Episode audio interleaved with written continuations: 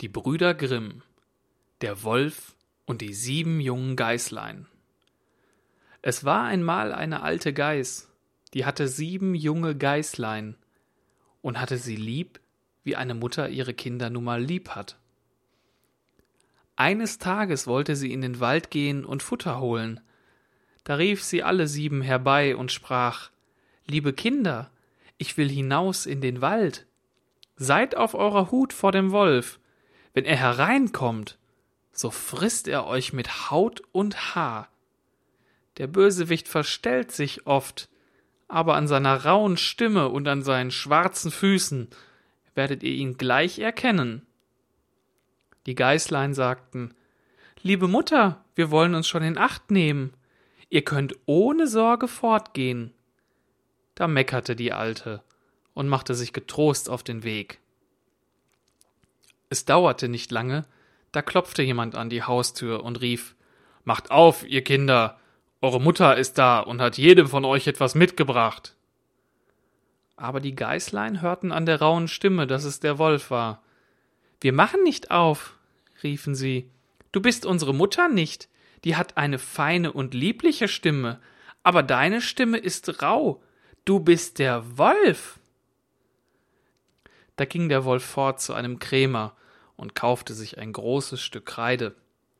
Er aß es auf und machte damit seine Stimme fein. Dann kam er zurück, klopfte an die Haustür und rief Macht auf, liebe Kinder, eure Mutter ist da und hat jedem von euch etwas mitgebracht. Aber der Wolf hatte seine schwarze Pfote in das Fenster gelegt. Das sahen die Kinder und riefen Wir machen nicht auf.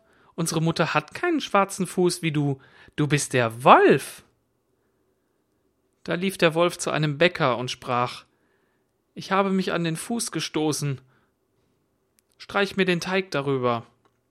Als ihm der Bäcker die Pfote bestrichen hatte, so lief er zum Müller und sprach Streu mir weißes Mehl auf meine Pfote. Der Müller dachte, der Wolf will einen betrügen, und weigerte sich aber der Wolf sprach Wenn du's nicht tust, fresse ich dich. Da fürchtete sich der Müller und machte ihm die Pfote weiß. Ja, so sind die Menschen. Nun ging der Bösewicht zum dritten Mal zu der Haustür, klopfte an und sprach Macht auf, Kinder, euer liebes Mütterchen ist heimgekommen und hat jedem von euch etwas aus dem Walde mitgebracht. Die Geißlein riefen Zeig uns erst deine Pfote, damit wir wissen, dass du unser liebes Mütterchen bist. Da legte der Wolf die Pfote ins Fenster, und als sie sahen, dass sie weiß war, glaubten sie, es wäre alles wahr, was er sagte, und machten die Türe auf. Wer aber hereinkam, war der Wolf.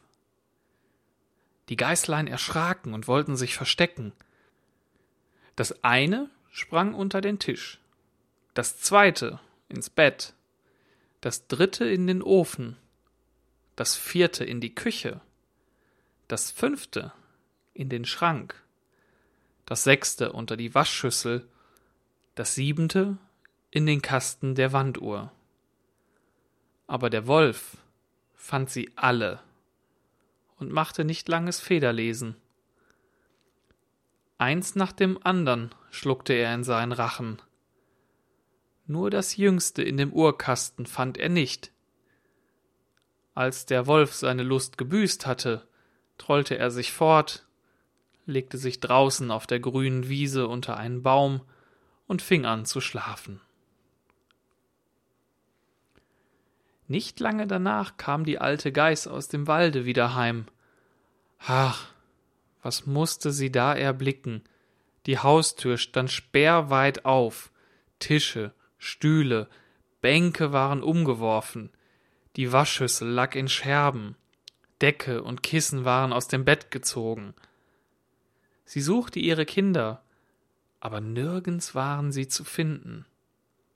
Sie rief sie nacheinander beim Namen, aber niemand antwortete. Endlich, als sie das Jüngste rief, da rief eine feine Stimme Liebe Mutter, ich stecke im Uhrkasten. Sie holte es heraus und erzählte ihr, dass der Wolf gekommen wäre und die anderen alle gefressen hätte. Da könnt ihr denken, wie sie über ihre armen Kinder geweint hat.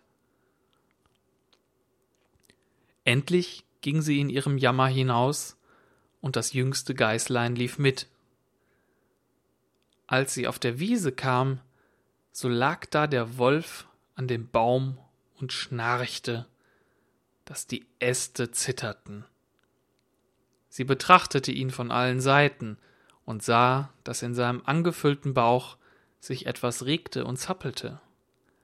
Ach Gott, dachte sie, sollten meine armen Kinder, die er zum Nachtmahl heruntergewürgt hat, noch am Leben sein? Da musste das Geißlein nach Hause laufen und Schere, Nadel und Zwirn holen.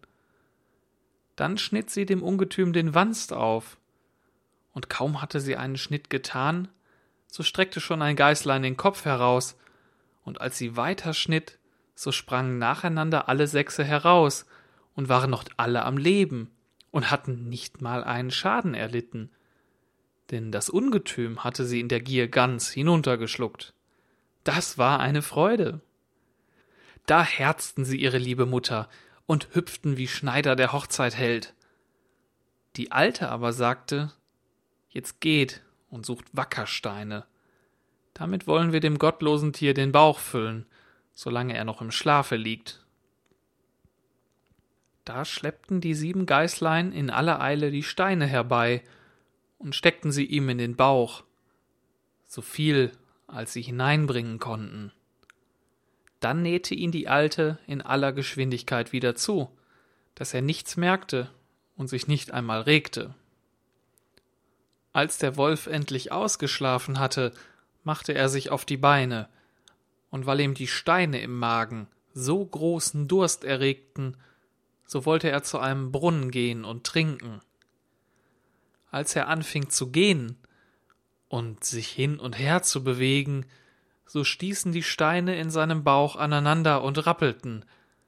Da rief er Was rumpelt und pumpelt in meinem Bauch herum? Ich meinte, es wären sechs Geißelein, doch sind's lauter Wackerstein.